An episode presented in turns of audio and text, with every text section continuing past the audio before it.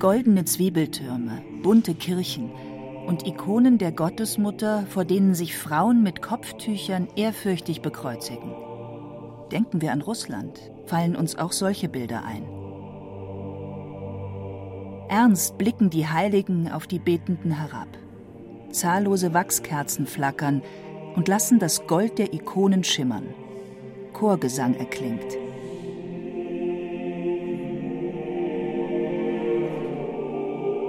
Das wirkt zeitlos, als hätte sich durch die Jahrhunderte nichts geändert.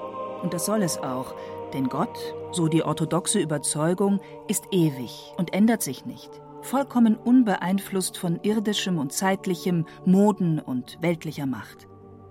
Stattdessen betont die Orthodoxie das Himmlische, Jenseitige, Unwandelbare. Die Geschichte des Christentums in Russland beginnt mit Fürst Wladimir, der im 10. Jahrhundert in Kiew herrschte. Er wollte für sich und sein Volk eine Religion wählen. Die Nachbarvölker hatten alle schon eine Religion angenommen. Um eine kluge Entscheidung zu treffen, schickte Fürst Wladimir seine Gesandten aus. Sie sollten den Glauben der umliegenden Länder erkunden. Nach Ost, West und Süd schwärmten die Gesandten aus, und sie kamen zurück und berichteten Wir gingen zu den Bulgaren. Wir beobachteten, wie sie sich dort im Tempel verneigen und ohne Gürtel dastehen. Wenn einer sich verneigt, setzt er sich und blickt hierhin und dorthin wie ein Besessener. Und es ist keine Freude bei ihnen, sondern Missmut und ein starker, übler Geruch. Ihr Gesetz ist nicht gut. Und wir kamen zu den Deutschen und sahen sie in den Kirchen viele Gottesdienste feiern, aber wir sahen keine Schönheit. Und so kamen wir nun zu den Griechen. Und sie führten uns hinein, wo sie ihrem Gott dienen. Und wir wissen nicht, ob wir im Himmel waren oder auf der Erde. Es gibt auf der Erde keinen solchen Anblick und solche Schönheit, und wir sind nicht imstande, es zu erzählen. Nur das wissen wir, dass Gott dort bei den Menschen weilt. Wir können diese Schönheit nicht vergessen. So erzählt es die mittelalterliche Chronik. Wo war den Gesandten diese überirdische Schönheit begegnet? Das war in Konstantinopel, der Kaiserstadt am Bosporus gewesen. Der Kaiser selber hatte sie zu einem Gottesdienst in die Kathedrale, die Hagia Sophia, eingeladen. Staunend hatten sie unter der gigantischen Kuppel gestanden, hatten das mystische Lichtspiel gesehen, das durch die zahllosen Fenster auf schimmernden Marmor fiel Sie hatten den Duft des Weihrauchs genossen und den Gesängen der Chöre gelauscht. Wir können diese Schönheit nicht vergessen. Von dieser Schönheit wollte auch Fürst Wladimir etwas abhaben. Und so ließ er sich und sein Volk taufen. Das war im Jahr 988. Der Fürst übernahm das Christentum nach dem Gesetz der Griechen, also nach byzantinischem Ritus. Er übernahm die Liturgie, die Gesänge, die Traditionen des Kirchenbaus und der Malerei. So fiel etwas vom Glanz des mächtigen und prächtigen Byzanz auch auf das Fürstentum Kiew. Dass nebenbei durch dynastische Verbindungen die Beziehung zu dem einflussreichen Nachbarn und wichtigen Handelspartner gestärkt wurde, kam dem ehrgeizigen Fürsten eines kleinen, bis dahin hinterwäldlerischen Fürstentums nur zu Pass. Er hatte sich mit der Taufe unter die großen christlichen Herrscher eingereiht. Die Kirche im Fürstentum gedieh prächtig. Wunderbare Bauten entstanden. So die große Kathedrale, die wie ihre Mutterkirche in Konstantinopel dem Patronat der heiligen Sophia, also der göttlichen Weisheit, unterstand. Klöster wurden gegründet, Bischofssitze eingerichtet. Durch das ganze Land läuteten die Glocken zum Gebet. Doch da kam das Unheil. Wegen unserer Sünden kamen unbekannte Völker, die man Tataren nennt. Sie zerstörten die Kirche der heiligen Sophia, alle Klöster, Ikonen und ehrwürdigen Kreuze und plünderten alle kirchlichen Kostbarkeiten.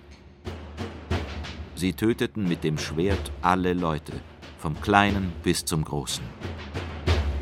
So berichtet der Chronist über den Einfall der Mongolen im Jahr 1240. Kiew sank unter der Mongolenherrschaft zur Bedeutungslosigkeit hinab. Stattdessen stieg nun ein bis dahin unbekanntes Nest, im Norden hinter vielen Wäldern gelegen, zu einem neuen politischen und geistlichen Zentrum auf Moskau. Und als im Jahr 1453 die Stadt Konstantinopel von den Osmanen erobert wurde, sahen sich die Geistlichen in Moskau als die Erwählten, nun die Fackel des Glaubens hochzuhalten. Denn zwei Rome sind gefallen, aber das dritte steht. Ein viertes aber wird nicht sein. Moskau, das dritte Rom. Damit untermauerte man seine Vormachtstellung nicht nur in Glaubensdingen, sondern im Zweifelsfall auch in weltlichen. Orthodox. Das Wort kommt aus dem Griechischen. Orthos bedeutet richtig, doxa Glaube. Rechtgläubigkeit also. Die russische Bezeichnung ist Pravoslavnaya Zerkov, wobei sich dieser Begriff auch auf die richtige Verehrung Gottes bezieht. Um diese richtige Verehrung entbrannte im 17. Jahrhundert ein erbitterter Streit. Der russische Patriarch Nikon wollte den Ritus seiner Kirche reformieren. Genauer gesagt wollte er ihn zu seiner griechisch-byzantinischen Urform zurückführen. Doch nicht alle seine Schäfchen ließen das einfach so mit sich machen. Viele Gläubige weigerten sich, die Veränderungen mitzutragen. Warum, so fragten sie sich, sollte man auf einmal das Kreuzeszeichen mit drei geraden Fingern statt mit zwei machen? Warum sollte man bei der Prozession um die Kirche gegen den Sonnenlauf statt mit ihm schreiten? Warum das Alleluja dreimal singen statt zweimal?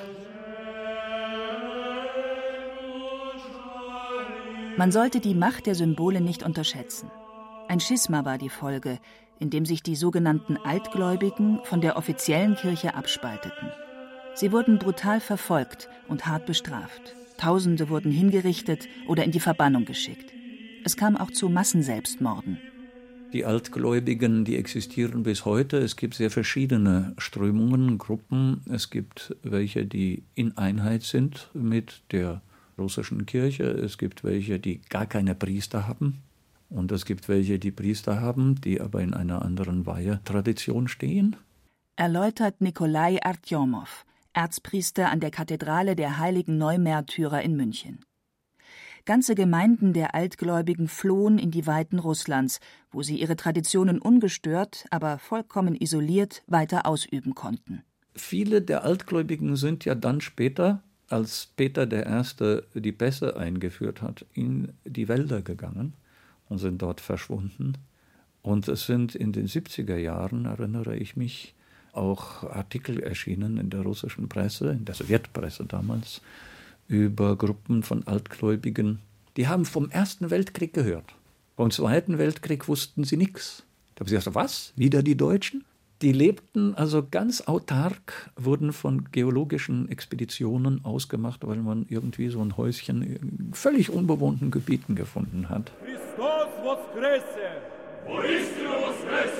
Christus Voskrese. Christus ist auferstanden. Das rufen sich die orthodoxen Christen in der Osternacht zu. An Ostern ist besonders augenfällig, dass in der Orthodoxie die Uhren anders gehen als in westlichen Kirchen. Denn das orthodoxe Osterfest findet bis zu fünf Wochen nach dem lateinischen Osterfest statt. Ganz am Ende des 16. Jahrhunderts hat Papst Gregor den Kalender geändert. Die Lutheraner und auch in Norddeutschland hat man ja lange noch nach dem alten Kalender gefeiert. Erzpriester Nikolai Artjomow sieht Parallelen zu anderen Kalenderreformen in der Geschichte. So wie sich deutsche Protestanten lange weigerten, eine aus ihrer Sicht papistische Zeitrechnung zu akzeptieren, weigert sich die russisch-orthodoxe Kirche, die von den Kommunisten eingeführte Zeiteinteilung zu übernehmen. Russland folgte bis 1918 dem julianischen Kalender, während Westeuropa den gregorianischen Kalender angenommen hatte, der 13 Tage weiter war. Lenin wollte auch mit dem Kalender deutlich machen, dass mit seiner Revolution eine neue Ära angebrochen war. Er sprang im Jahr 1918 vom 1. Februar auf den 14. Februar. Und die russische Kirche hat sich das nicht aufzwingen lassen von den Kommunisten, den neuen Kalender. Das ist also die Kalenderfrage ist natürlich, sie trifft das Sentiment. Der ganze Aufbau des Jahres sozusagen nicht nur an Ostern, sondern auch an Weihnachten macht sich das bemerkbar. Die russisch-orthodoxen Christen feiern Christi Geburt am 6. Januar, dem Epiphaniastag. Schon lange, so erklärt Nikolai Artyomow, gibt es russisch-orthodoxe Gemeinden in Deutschland. Was die Existenz der russischen orthodoxen Kirche betrifft in Deutschland, so haben wir schon im 19. Jahrhundert dynastische Verbindungen, auch Kirchen wurden hier gebaut. Die russisch-orthodoxe Gemeinde in München ist offiziell seit 1920 in München präsent, aber es gab auch schon vorher russische Gottesdienste, so kleine, inoffiziell. Denn 1917 ist ja auch eine Fluchtwelle nach Deutschland gekommen. Die russisch-orthodoxe Kathedrale der heiligen Neumärtyrer liegt am östlichen Stadtrand Münchens. Hier wurde im Februar 2012 Alexander Schmorell heilig gesprochen, der mit Hans Scholl zusammen die Widerstandsgruppe Weiße Rose gegründet hatte. Schmorell wurde 1917 in Orenburg in Russland geboren. Der Vater, Hugo, ein Arzt, stammte aus einer deutschen Familie. Die Mutter war Tochter eines orthodoxen Priesters. 1920 zogen die Schmorells nach München, eine Familie von Tausenden, die vor Revolution und Bürgerkrieg in Russland flohen. Und dann als Student und Soldat zugleich war er in Frankreich, war erschüttert über das, wie das Ganze lief. Er war also schon ganz gegen dieses Regime eingestellt.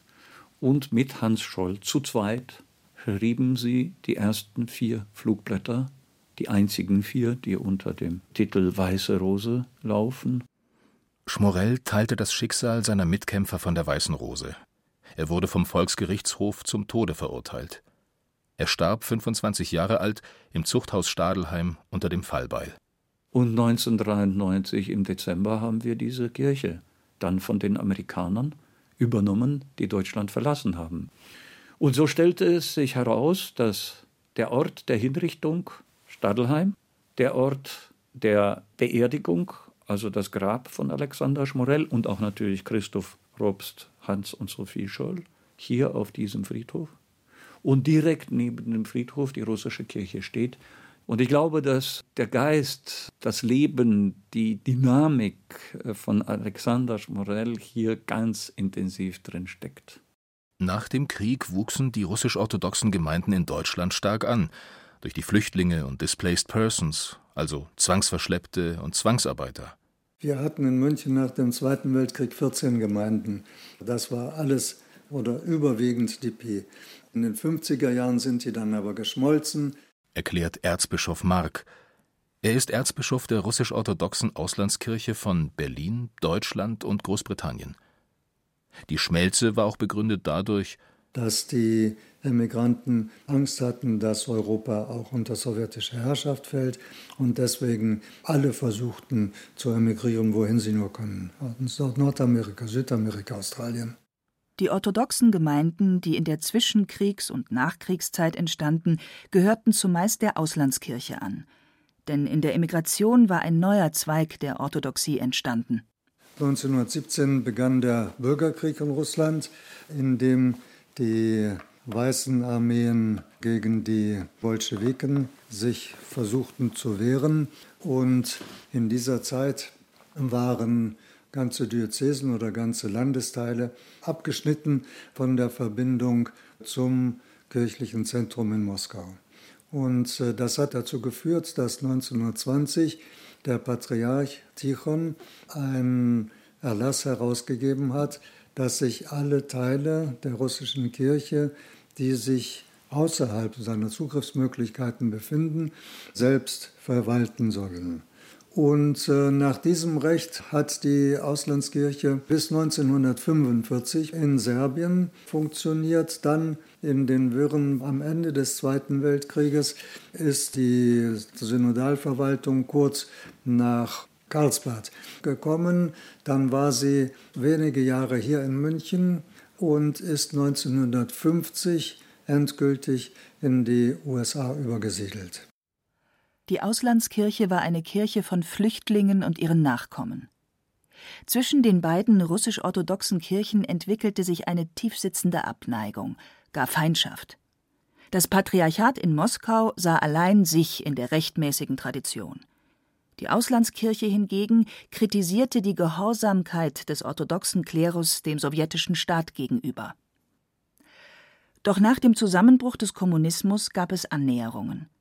Erzbischof Mark setzte sich sehr für den Zusammenschluss der Auslandskirche und des Moskauer Patriarchats ein.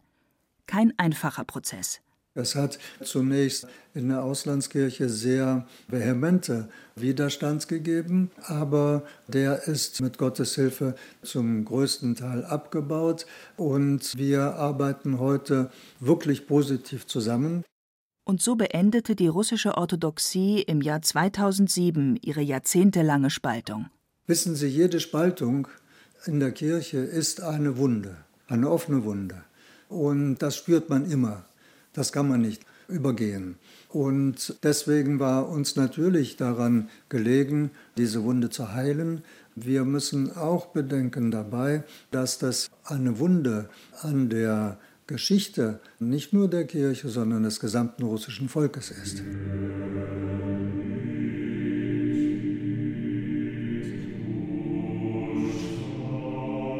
Das Christentum russisch-orthodoxer Prägung kann auf Außenstehende erst einmal archaisch wirken.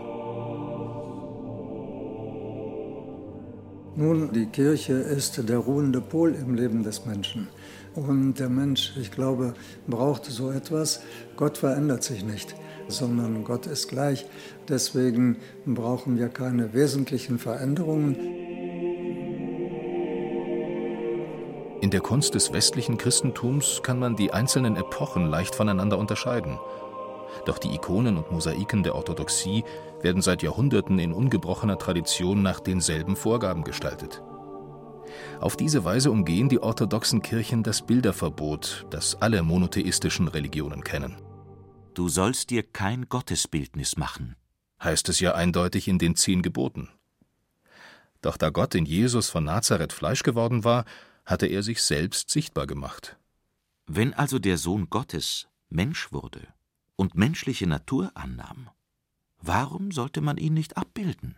schrieb der Kirchenvater Johannes von Damaskus. Deshalb fand man es in der orthodoxen Kirche legitim, mit Bilddarstellungen auf die Gegenwart Gottes hinzuweisen. Sie mussten aber einem genau festgelegten Kanon folgen. Und sie mussten zweidimensional sein, Statuen sucht man in orthodoxen Kirchen vergebens, denn sie kämen Götzenbildern gleich. Genauso wenig wie man eine Orgel in einer orthodoxen Kirche finden wird. Denn Instrumentalmusik war in den Gottesdiensten des frühen Christentums verboten. Gesang hingegen wurde als Gebet interpretiert, das mit den Tönen zum Himmel aufsteigt. Ein Musikinstrument aber kann nicht beten, denn es hat keine Worte. Lass mein Gebet vor dir emporsteigen wie Weihrauch. Herr, ich rufe zu dir. Höre die Stimme meines Gebetes, wenn ich dich anrufe. Heißt es in diesem berühmten Choral.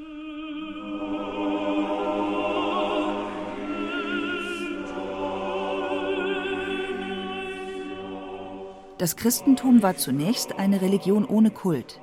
Erst im Laufe der Spätantike bildete sich ein Ritus heraus. Das geschah in der orthodoxen Christenheit bereits im 4. Jahrhundert, als der Kirchenlehrer Johannes Chrysostomos die Feier des Gottesdienstes reformierte. Mit der sogenannten göttlichen Liturgie gab er dem byzantinischen Gottesdienst seine bis heute gültige Form. Es war diese göttliche Liturgie, deren himmlische Schönheit die Gesandten des Fürsten Wladimir in der Hagia Sophia so beeindruckt hatte. Darin spiegelt sich die in der Antike verbreitete Vorstellung, dass Schönheit ein Zeichen von Wahrheit ist, ein Abglanz des Göttlichen. Im orthodoxen Gottesdienst soll sich die göttliche Schönheit widerspiegeln. Der harmonische Kirchenraum, die Ikonen und Mosaiken, der Gesang, die Gebete und die feierliche Zeremonie erheben und erfreuen die Menschen und erlauben ihnen einen Blick ins Paradies zu erhaschen. Wir wissen nicht, ob wir im Himmel waren oder auf der Erde.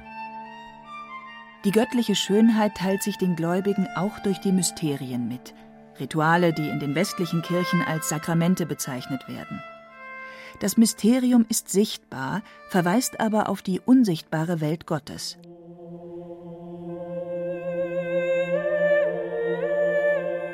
die wir die Cherubim geheimnisvoll darstellen und der lebendig machenden Dreieinigkeit das dreimal heilige Loblied singen, lasst uns nun jede irdische Sorge ablegen, damit wir den König des Alls aufnehmen mögen, der von den Engelscharen unsichtbar begleitet wird.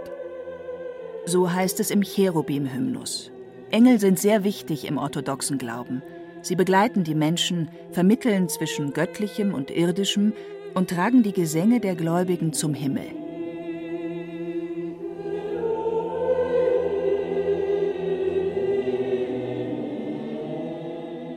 Steht man vor einer russischen Kirche und blickt empor, so sieht man auf den Spitzen der Zwiebeltürme meist ein goldenes Kreuz. Es hat, anders als die Kreuzformen der westlichen Kirche, zwei zusätzliche, kleinere Querbalken. Erzbischof Mark. Das ist eine rein russische Tradition. Man erklärt das so, dass der kleinere obere Querbalken ist äh, der Balken, auf dem die Inschrift stand, und der schräge Balken unten ist der Balken, auf dem die Füße standen. Und warum wurde das so gestaltet? Ich glaube, dass es einfach der Schönheit willen gemacht wurde. Die Schönheit, ein Leitmotiv der russisch-orthodoxen Kirche. Wir können diese Schönheit nicht vergessen. Schönheit, die über sich selbst hinausweist. Damit begann ja auch die Geschichte des christlichen Russlands. Und das ist sicher einzigartig, dass ein Volk erzählt, es sei bekehrt worden um der Schönheit willen.